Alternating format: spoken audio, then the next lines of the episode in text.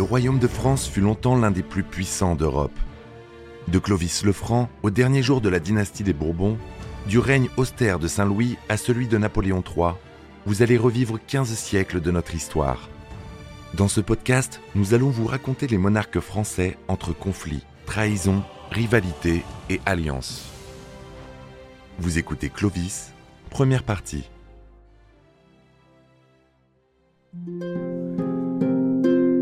476.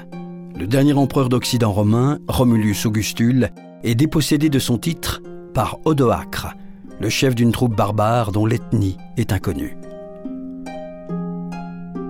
L'Empire est alors officiellement ouvert à tous les vents et à tous les barbares. Les Mérovingiens doivent leur nom euh, à Mérové. Mérové qui est, hum, comment dirais-je, l'ancêtre un petit peu mythique, dit-on, de, de Clovis. Michel de Decker, écrivain d'histoire. Et la tribu des Mérovingiens, qui, sont des, des Francaliens, euh, des Germains, des Germaniques, eh euh, vont régner sur ce qui deviendra l'Allemagne, la Belgique, la France et, et- et la Suisse du 5e au 8e siècle.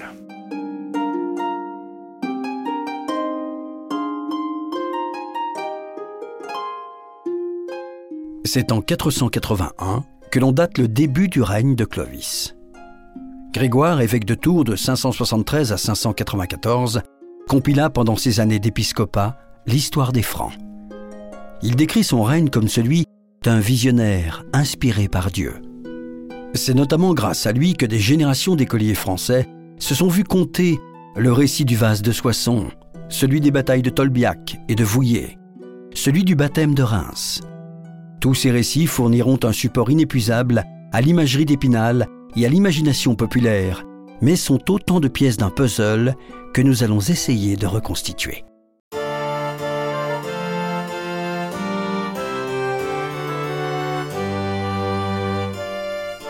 Les Francs font leur apparition dans l'histoire dans les années 256-260. Hors de l'Empire, entre Rhin et Danube, ce sont des Germains. Ils sont certainement nés d'une mosaïque complexe de tribus qui avaient pris l'habitude de piller pour vivre et qui finissent par s'unir dans le cadre d'une confédération guerrière pour survivre. Les Francs vont participer en Gaule du Nord à la rencontre entre Romains et Germains. L'Empire romain, après une vague d'invasion au IIIe siècle, avait réussi à reconstituer son unité. Bruno Dumézil, historien. Mais au début du 5e siècle, en 406, une nouvelle invasion brise la frontière nord de l'Empire et de nombreux peuples s'engouffrent dans la brèche, notamment les Francs, qui sont tantôt des ennemis, mais le plus souvent des alliés de Rome, qui servent à repousser les autres peuples barbares. Depuis le milieu du IIIe siècle, c'est la fin de la Pax Romana, paix romaine. La menace barbare pousse l'Empire à faire ses premières concessions, en particulier en Gaule. L'Empire consent à signer des traités appelés Fédus avec eux, leur versant un tribut en échange de contingents de soldats dits fédérés. La plupart des peuples barbares sont bien intégrés. Ce sont des peuples qui sont alliés de Rome, souvent depuis pratiquement un siècle, et qui reçoivent le statut de fédérés, c'est-à-dire d'alliés de Rome. Ils reçoivent des territoires à administrer, des ressources à exploiter, essentiellement des terres, et sont des alliés de Rome, au point que lorsque les rois barbares frappent monnaie, ce n'est pas leur propre effigie qu'ils mettent sur la monnaie, mais l'effigie de l'empereur romain. Premier pilier de la Pax Romana, l'armée est infiltrée par des éléments barbares, de plus en plus nombreux chaque année. Mais ce n'est pas tout. Le tribut accordé n'est pas seulement une somme d'argent, c'est une terre ou une part des revenus fiscaux. Les barbares sont intégrés au système économique de l'Empire. Les trois principaux peuples barbares installés au 5e siècle en Gaule sont des peuples fédérés. Les Visigoths au sud-ouest ont été les premiers en Gaule dès 418. Les Burgondes au sud-est et les Francs au nord suivirent. La population franque se divisait en deux groupes, les Francs rhénans et les Francs saliens. Si le premier groupe allait rapidement disparaître au profit du second, ce dernier allait être à l'origine d'une des plus grandes aventures de l'histoire de l'humanité. Parmi les nombreux peuples qui constituent les Francs, il y a une unité importante qui est l'unité salienne. Ils fournissent des contingents nombreux à l'armée romaine, qui sont des contingents essentiellement de mercenaires. Il semble qu'ils constituent le groupe dominant entre les Francs, alors que les Francs rhénans constituent les Francs indigènes, si l'on peut dire, c'est-à-dire ceux qui n'ont pas quitté la Germanie primitive. Les Francs rhénans n'ont pas conclu de fédus avec l'Empire. ils sont installés hors des frontières à l'est du Rhin, se contentant d'incursions au cours du 5e siècle. Ainsi, ils sont restés indépendants alors que les Francs saliens étaient depuis la fin du IVe siècle installés par Fédus au sud des Pays-Bas et dans la Belgique actuelle. Leur nom vient probablement de Salan, région du nord des Pays-Bas. Leur premier roi connu est Claudion le Chevelu. On ne sait si Claudion partageait le pouvoir avec d'autres rois saliens comme c'était de tradition ou si occasionnellement il avait pu rassembler ce pouvoir. Quoi qu'il en soit, c'est sous son impulsion que dans la première moitié du 5e siècle, les Francs saliens sortent de leur marais et s'emparent de Tournai et de Cambrai. Contrairement aux habitudes des guerriers germains, les villes ne sont pas pillées. Claudion est ensuite arrêté dans sa progression par l'armée romaine. Plus que la paix, il obtient par Fédus en 431 les territoires qu'il a conquis. Les Fédus avec les Germains sont d'autant plus facilement consentis par l'Empire qu'il y a plus barbare que ces barbares, les hordes du cruel Attila. Attila est le célèbre chef des Huns, un personnage, euh, selon la légende, absolument terrible. Michel de Decker, écrivain d'histoire. Euh, chef donc de cette tribu de, turco-mongols qui va euh, faire des ravages considérables en Europe jusqu'à ce qu'il soit anéanti dans la bataille des champs cataloniques par le général Aetius. En 451, les Huns lancent un raid sur la Gaule. Loyaux, les Francs-Saliens interviennent pour sauver Rome et pour contrer la progression d'Attila le 20 juin 451 lors de la bataille dite des Champs cataloniques. À la tête des troupes franques, Mérové, fils de Clodion. On sait qu'au 5e siècle, toute une série de rois francs apparaissent dans les sources et il est possible qu'un certain Mérové ait existé, ayant eu un pouvoir assez faible dans la région de la Belgique actuelle. Mérové va donner son nom à toute une dynastie de rois appelés Mérovingiens, parce que le groupe auquel il appartenait, les Francs-Saliens, allait marquer l'histoire grâce à son petit-fils, Clovis. Le fils de Mérové s'appelait Childéric. Il était roi des Francs-Saliens de Tournai. Il portait au doigt, jusque dans son tombeau, un anneau marqué d'un sceau, Childérici Régis. L'anneau d'or était le signe distinctif de l'ordre équestre pour les Romains, cet ordre fournissait à l'Empire ses officiers supérieurs. Childéric était donc considéré par Rome comme un général romain. Mais la sépulture contenait aussi des armes et des bijoux, dont un bracelet d'or massif, marque de la royauté chez les Germains.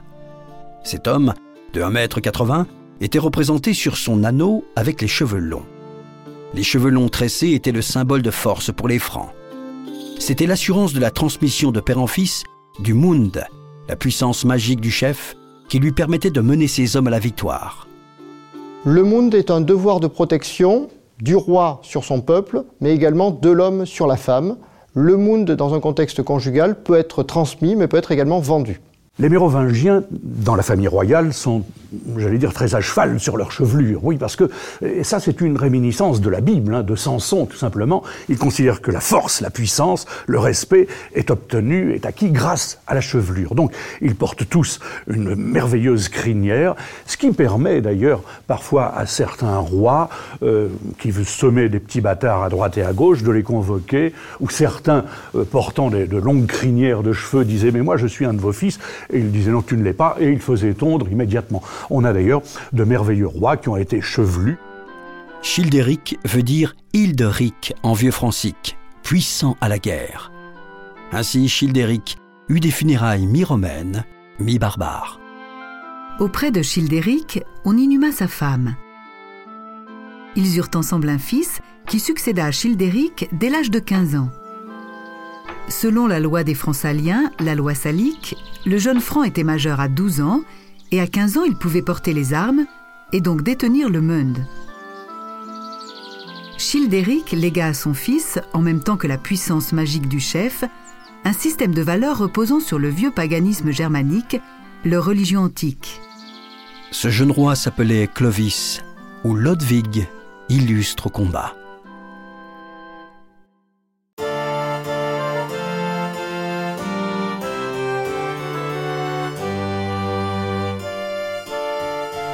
La capitale de Clovis se trouvait alors à Tournai, au nord d'une Gaule encore romaine mais divisée, livrée à elle-même.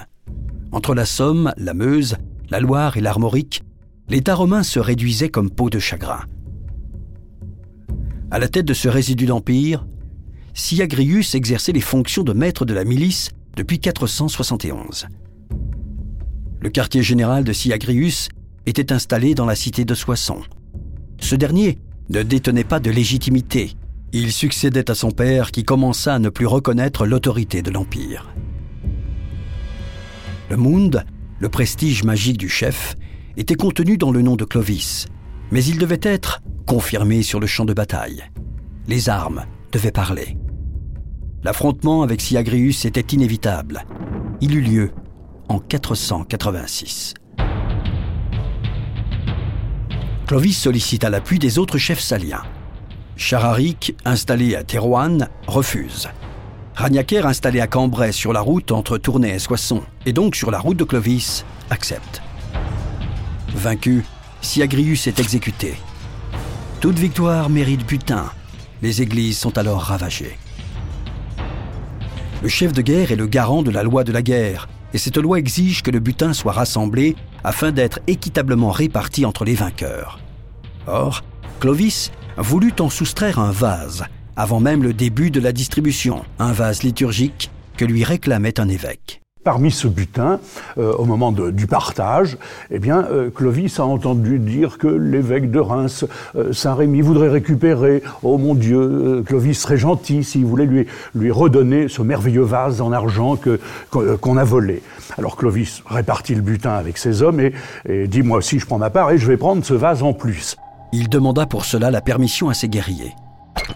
L'un d'eux préféra briser le vase d'un coup de Francisque plutôt que d'enfreindre une loi ancestrale. Dans la troupe, un soldat jaillit avec sa Francisque et abat le, sa, sa hache sur le vase en disant Tu n'auras que ce que le sort voudra bien t'accorder. Clovis ne réagit pas tout de suite. Il attendit un an. Il profita d'une revue au Champ de Mars, au cours de laquelle il réprimanda le briseur de vase pour le mauvais état de ses armes. Il jeta alors la Francisque du guerrier qui se baissa immédiatement pour la ramasser. Il lui dit Dis donc, ton épée est mal entretenue, euh, dis donc, ton arme commence à rouiller. Euh, et il sort, lui, sa Francisque, et il tranche le col du soldat en lui disant Souviens-toi du vase de Soissons. Ces hommes ont été absolument impressionnés et Clovis euh, pouvait acquérir le respect à ce moment-là, sérieusement, auprès de ses troupes. Clovis fit raser la tête de Chararic, l'un des chefs saliens, ainsi que celle de son fils, car Chararic avait refusé de se joindre à l'expédition de Soissons. Chararic humilié, son fils le consola en lui promettant vengeance une fois les cheveux repoussés. Clovis les fit donc décapiter.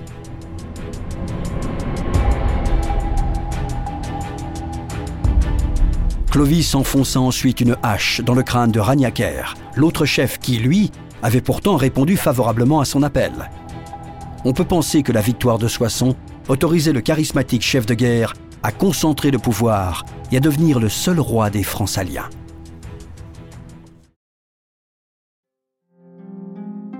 Après les armes, il y avait une autre manière de procéder pour accroître son influence, l'alliance matrimoniale. Clovis avait utilisé cette pratique au tout début de son règne en contractant une union avec une princesse du groupe royal des Francs rhénans. Elle mourut assez rapidement, mais eut le temps d'engendrer un premier héritier, Thierry. Maintenant établi à Soissons, Clovis devait asseoir son autorité nouvelle. Plein Est se trouvaient les Alamans, des païens peu romanisés. Au sud-ouest, le royaume des Visigoths converti au christianisme. Au sud-est, le royaume des Burgondes, convertis eux aussi. Cette conversion n'était cependant pas complète, Burgonde et Visigoth étaient ariens. L'arianisme, pour qui Jésus, le Fils de Dieu, était une essence divine et pas une incarnation divine, ne correspondait pas au dogme de l'Église catholique qui fut redéfini au Concile de Nicée en 325. Cependant, cette conception plaisait au peuple qui délaissait à peine le paganisme. Elle faisait du Christ un surêtre comme le chef qui les menait au combat. L'arianisme est une hérésie qui est apparue dans l'Empire romain au IVe siècle. Bruno Dumézil, historien. Dans la mesure où les barbares du IVe siècle se sont convertis en masse à la religion romaine, ils se sont convertis à l'arianisme. C'est une subordination du Fils au Père au sein de la Trinité, c'est-à-dire que les Ariens considèrent que la Trinité n'est pas formée de trois personnes égales, mais d'un Père tout-puissant et d'un Fils d'un Saint-Esprit légèrement inférieurs. L'arianisme atteignit tous les barbares établis dans l'Empire, sauf les Germains du Nord, c'est-à-dire les Francs et les Alamans, tandis que le clergé occidental resta fondamentalement nicéen. Des deux royaumes ariens du sud de la Gaule, l'un persécutait les catholiques romains, c'était le royaume des Visigoths. L'autre, le royaume des Burgondes, avait adopté des lois tolérantes. D'ailleurs, au sein de la famille royale, il y avait déjà des catholiques. Parce que c'était la volonté de leur mère, deux princesses burgondes, filles d'un roi défunt, avaient reçu le Saint-Sacrement du baptême. L'une d'elles, Clotilde, était très belle et paraît de toutes les vertus. L'occasion était belle pour Clovis d'établir un rapprochement avec le royaume burgonde par un mariage avec Clotilde. Il eut lieu en 493. Le chef de guerre est un négociateur, mais il reste un chef de guerre. Et les Alamans menaçaient les positions des Francs rénants dans le bassin de Cologne. Face à ces autres païens, en 496, à la bataille dite de Tolbiac, alors que la situation commençait à être désespérée, Clovis fit le vœu de se convertir si Jésus, que Clotilde proclame fils du Dieu vivant, lui donnait la victoire. On attribue le nom de Tolbiac à une bataille qui se déroule à une date assez incertaine entre les Francs de Clovis et les Alamans, sans doute dans la région du Rhin. En fait, on ignore totalement le lieu de cet événement, simplement le nom est resté célèbre parce que, à la bataille de Tolbiac, selon les récits de Grégoire de Tours, Clovis aurait décidé de se convertir au catholicisme.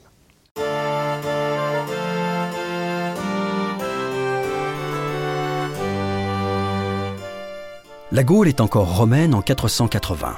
Si elle se transforme, c'est qu'elle est en train de devenir chrétienne et de connaître une véritable révolution mentale. En 313, l'empereur romain Constantin avait fait promulguer un édit à Milan, un édit de tolérance accordé au christianisme qui marqua la fin des persécutions contre les chrétiens. Phénomène urbain comme la romanisation, la christianisation voit ses premières communautés se créer en Gaule dans les cités. Or, le domaine des Francs-Saliens n'est que très peu urbanisé. Dans les campagnes, l'étymologie nous apprend que le mot paysan vient de païen. C'est tout dire. Un soldat de l'armée romaine envoyé en Gaule commença à faire parler de lui un soir d'hiver en 338 à Amiens, où après avoir donné toute sa solde à des indigents, finit par partager son manteau avec un mendiant grelottant de froid. Martin est un, un soldat romain du IIIe siècle. Son père était, qui est né en Hongrie d'ailleurs, mais son père était un, officier romain. Et Martin euh, a, vu Dieu et s'est converti. Il est devenu chrétien. Michel de Decker, écrivain d'histoire. Et il refusait d'aller dans l'armée. Mais il a dû être dans l'armée néanmoins parce que son père l'y obligeait. Mais c'était quelqu'un de très généreux qui donnait euh, sa solde de soldat aux pauvres et qui, on le sait, un soir à Amiens, voit un pauvre air dans la rue tout grelottant et va couper son manteau en deux, sa cape en deux pour en donner une partie à ce garçon afin qu'il puisse se réchauffer. Sa cape sera conservée après sa mort dans une pièce qui prendra le nom de Capella, chapelle. Ce soldat était devenu entre-temps moine, puis évêque de Tours de 372 à 397 sous le nom de Martin. Et le mendiant était devenu, pour l'imaginaire populaire, le Christ. Martin va consacrer sa vie aux plus démunis. Détaché des choses matérielles des villes, il évangélise la vallée de la Loire en créant des communautés monastiques qui vont permettre non seulement au christianisme de se propager dans les campagnes, mais aussi de s'y implanter durablement en établissant les premières paroisses rurales. Tous les habitants des campagnes et des bourgs assisteront à ses funérailles en 397. Quand il va mourir, Martin, eh bien, euh, on va l'enterrer et c'est en, en, novembre. Et Allez savoir pourquoi, mais au moment de son enterrement, euh, le temps s'éteignit véritablement au beau. Il faisait aussi beau qu'en été. Euh, c'est de là que vient l'expression l'été de la Saint-Martin. De même que un jour, Martin euh, prêche et dit Voyez-vous ces oiseaux, ces oiseaux qui, qui, prennent du poisson à plein bec, eh bien, ils sont comme les démons qui prendront les âmes de ceux qui ne sont pas convertis. Et ces oiseaux sont devenus des Martins pêcheurs. Le sanctuaire sur son tombeau devient après 460 le principal relais de la diffusion du christianisme dans la Gaule du Nord. L'Église parle au peuple. Elle nourrit les pauvres et pousse au respect de la personne humaine que l'Antiquité ignorait. À Paris, lors du raid d'Attila en 451, une jeune femme de 28 ans, Geneviève, issue d'une famille romanisée d'origine franque, s'appuie sur sa seule foi afin d'organiser la défense de la ville et détourne Attila de Paris. Geneviève euh, est une petite paysanne euh, qui vit dans qui est encore Lutèce pratiquement, qui va devenir Paris avant de devenir la capitale, et elle apprend, elle a ouï dire que, euh, un peu comme Jeanne d'Arc, hein, elle a des voix, que les troupes d'Attila, les turco-mongols d'Attila, les Huns, vont envahir Paris.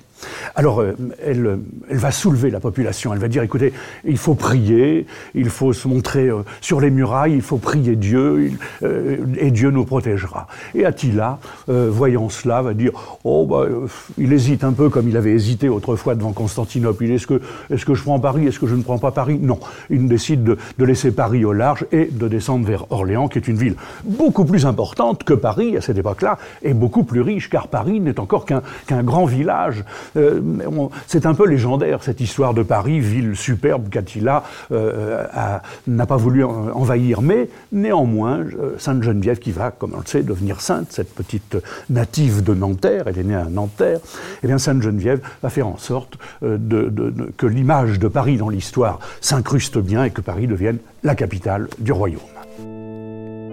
Les premières communautés de chrétiens ont constitué des évêchés dans les villes. Des groupes d'édifices s'érigent comprenant plusieurs basiliques, le baptistère, le palais épiscopal. La hiérarchie ecclésiastique est calquée sur celle de l'administration civile. Les évêques d'une même province sont sous l'autorité d'un évêque métropolitain qui, lui-même, reconnaît la primauté de l'évêque de Rome. Les réseaux sont les mêmes, les hommes aussi. Ainsi, Rémi est un aristocrate gallo-romain issu d'une famille de sénateurs. En 459, il est promu à 22 ans, au siège métropolitain de Reims. Sous son impulsion à partir de 480 en Gaule du Nord, il y a des évêques dans presque tous les chefs-lieux de cité. Ces réseaux, les barbares doivent en tenir compte, eux qui représentent dorénavant l'État en Gaule. Revenons sur la signification du geste de Soissons. À la loi de la guerre, Clovis, le barbare païen, avait préféré la requête d'un représentant de l'Église, le destin était tout tracé ou la stratégie bien en place. Clovis va asseoir son pouvoir sur le ralliement des évêques. Il semble avoir compris que celui qui veut détenir la puissance publique doit s'appuyer sur l'autorité morale des évêques. Il a alors 20 ans. En cela, il a dû être bien aidé par l'évêque de Reims. Dans une lettre, Rémy lui conseille de gouverner avec le conseil des évêques. La population s'évangélise grâce aux soldats du Christ, dont le patron est Saint Martin. À ce peuple tout neuf, gallo-romain et chrétien, manquait un roi. La proximité géographique va permettre de lier les destins de Rémy et de Clovis, ainsi que les destins de l'Église catholique romaine et de la nation française. Le roi Clovis euh, est un homme vraiment euh, très important dans l'histoire de France. C'est lui qui est à l'origine du, royaume.